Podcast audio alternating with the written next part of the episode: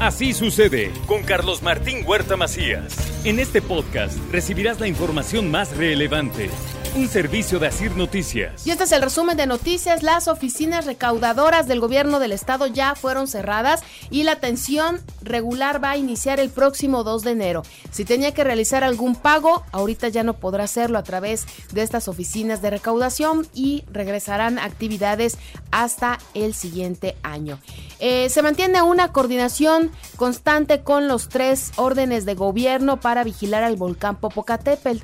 Hay que recordar que reiniciaron actividades, ¿eh? reinició actividad el volcán como todos los diciembre que nos quiere dar sorpresas y que ahora están pues muy pendientes de cómo se comporta. Así lo dice el titular de la Coordinación General de Protección Civil Estatal, Eduardo Vargas. Le doy a conocer que este viernes es la última noche de museos del 2022 a partir de las 5 de la tarde y van a participar 17 inmuebles. Para todos aquellos que les gusta disfrutar de nuestro centro histórico, que les gusta recorrer nuestra ciudad, aprovechen también para entrar a los museos de manera gratuita. Eh, actividades culturales y artísticas continúan presentándose en el mercadito navideño de la Villa Iluminada. A quienes quieran acudir a Clisco saben que pueden ir y la verdad se la van a pasar muy bien.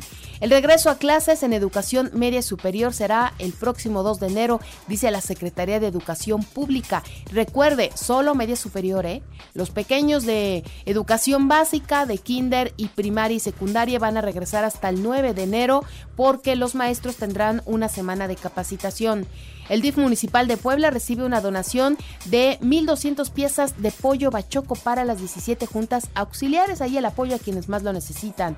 En el 2022, el ISTED benefició a más de 4.000 derechohabientes con jornadas regionales para llevar los servicios médicos y prestaciones socioeconómicas. También le comento que confía el sector de pescados y mariscos que sus ventas repunten para la cena de Año Nuevo. Hay gente que en esta fecha deja de lado el pavo, la pierna, los ayocotes y se concentran en productos del mar y qué rico, ¿no? Entonces, eso lo saben quienes se dedican a este sector y esperan que sus ventas aumenten. Exportaciones de Puebla crecieron 10% este año, siendo el sector de la fabricación de transporte el exportador más fuerte. También le doy a conocer que en el 2022 la Secretaría de Turismo realizó 24 viajes de familiarización para turoperadores quienes pues recorrieron las rutas del mezcal y del café.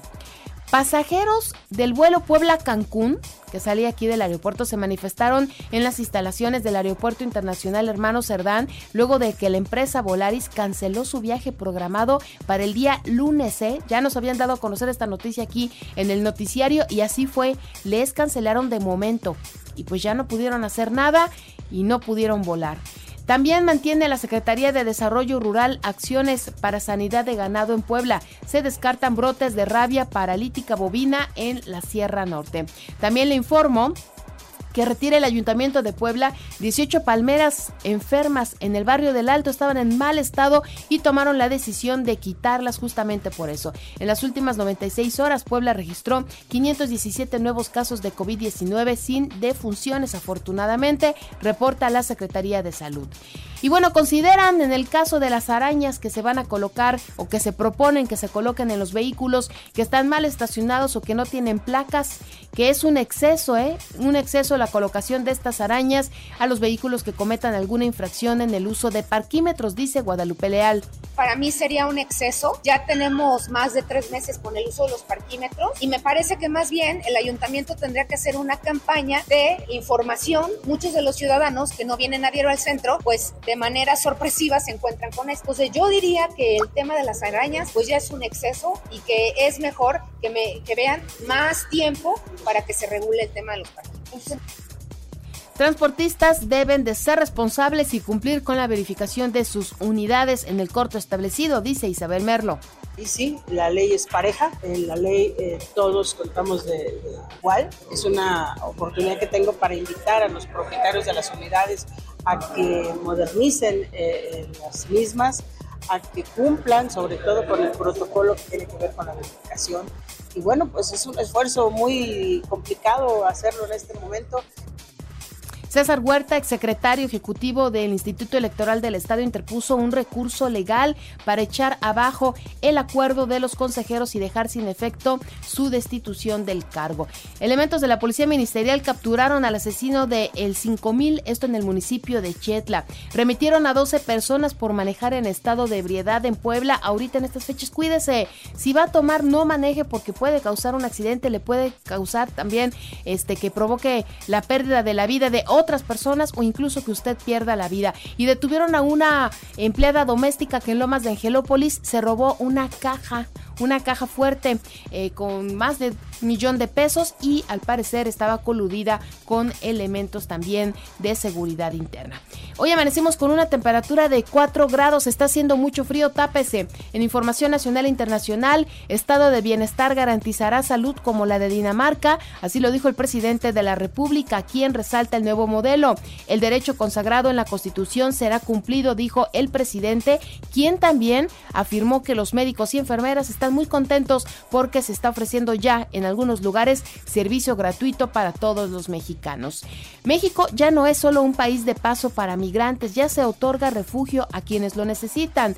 Hasta el cierre de noviembre de 2022, las organizaciones que se encargan de brindar eh, refugio y atención recibieron 111.257 solicitudes y en 2021 129.793. El diario oficial de la Federación publica el dictamen de vacaciones dignas. Va a entrar en vigor en la primera hora del 2023. Son estos cambios que ya habíamos comentado y después de un largo recorrido la llamada ley de vacaciones dignas ya es un hecho y entra en vigor y considera, entre otras cosas, aumentar de 6 a 12 días eh, mínimos de vacaciones para los trabajadores en el primer año laborando. Ahí es uno de los cambios que se presentaron. La industria panificadora crecerá 15% durante el 2023, no recupera los niveles de la prepandemia y ven materias primas que estén mucho más caras. En el 2022, el peor año en almacenamiento para el sistema Kutsamala. Eh, las tres primeras suman ya 59%, tres presas suman ya 59% del llenado, el nivel más bajo desde 1996, año con los primeros datos disponibles y prevén una reducción del suministro para el próximo año. Los partidos políticos olvidan reportar sus gastos al INE y reciben multas por 673 millones de pesos. No informaron sobre automóviles o inmuebles adquiridos, no comprobar la impartición de capacitaciones, incumplir sus obligaciones para ser fiscalizados son algunas omisiones. El INE cierra un año de trabajo tenso, dice Lorenzo Córdoba. El INE cierra el año, pues la verdad con muchas presiones y el sistema democrático estuvo a prueba, consideró Lorenzo Córdoba. También el Senado eliminará la vida eterna de los partidos políticos. Esto está interesante. Resuelven el enredo ya en febrero.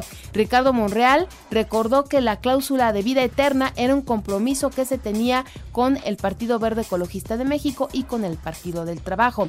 En Estados Unidos está pues muy muy reportándose muchas muertes por fentanilo en los adolescentes. En un año los fallecimientos por sobredosis aumentaron 20% entre los menores de 14 a 18 años de edad que pues lamentaron las autoridades que esté creciendo este tipo de defunciones. En información de los deportes, el Puebla se medirá a Atlanta en un partido de pretemporada rumbo al clausura 2023. Cruz Azul venció 2-1 al América para meterse a la final de la Copa por México. Chivas derrotó 1-0 al Atlas y mantiene el invicto en el torneo de pretemporada. Tigres 1-1 contra Santos. El Guadalajara se medirá al Cruz Azul en la final de la Copa por México que se jugará el próximo viernes. El Manchester United goleó 3-0 a Nottingham Forest en la jornada 17 de la Liga Premier. El serbio Novak Djokovic pues aterrizó en Australia y se prepara para el primer Grand Slam de la temporada 2023 en tenis. Los Celtics de Boston superaron 126-102 a los Rockets de Houston en la actividad de la NBA. Los Lakers de Los Ángeles 129 arriba sobre la magia de Orlando. Y en el automovilismo, el mexicano Sergio Pérez se ubicó en el quinto puesto en las votaciones al mejor piloto según los jefes de equipo de la Fórmula 1. Y recuerde que así sucede está en iHeartRadio. Ahora puedes escuchar a toda hora y en cualquier dispositivo móvil o computadora a nuestro podcast con el resumen de noticias, colaboraciones y entrevista. Es muy fácil. Entra en la aplicación de iHeartRadio, seleccionas el apartado de podcasts, eliges noticias y ahí encontrarás la portada de Así sucede con nuestros episodios diarios. Si aún no tienes iHeartRadio, ¿qué esperas? Descarga y regístrate en iHeartRadio.mx o desde tu celular en Play Store o App Store. Es completamente gratis. Así sucede con Carlos Martín Huerta Macías. La información más relevante ahora en podcast. Sigue disfrutando de iHeartRadio.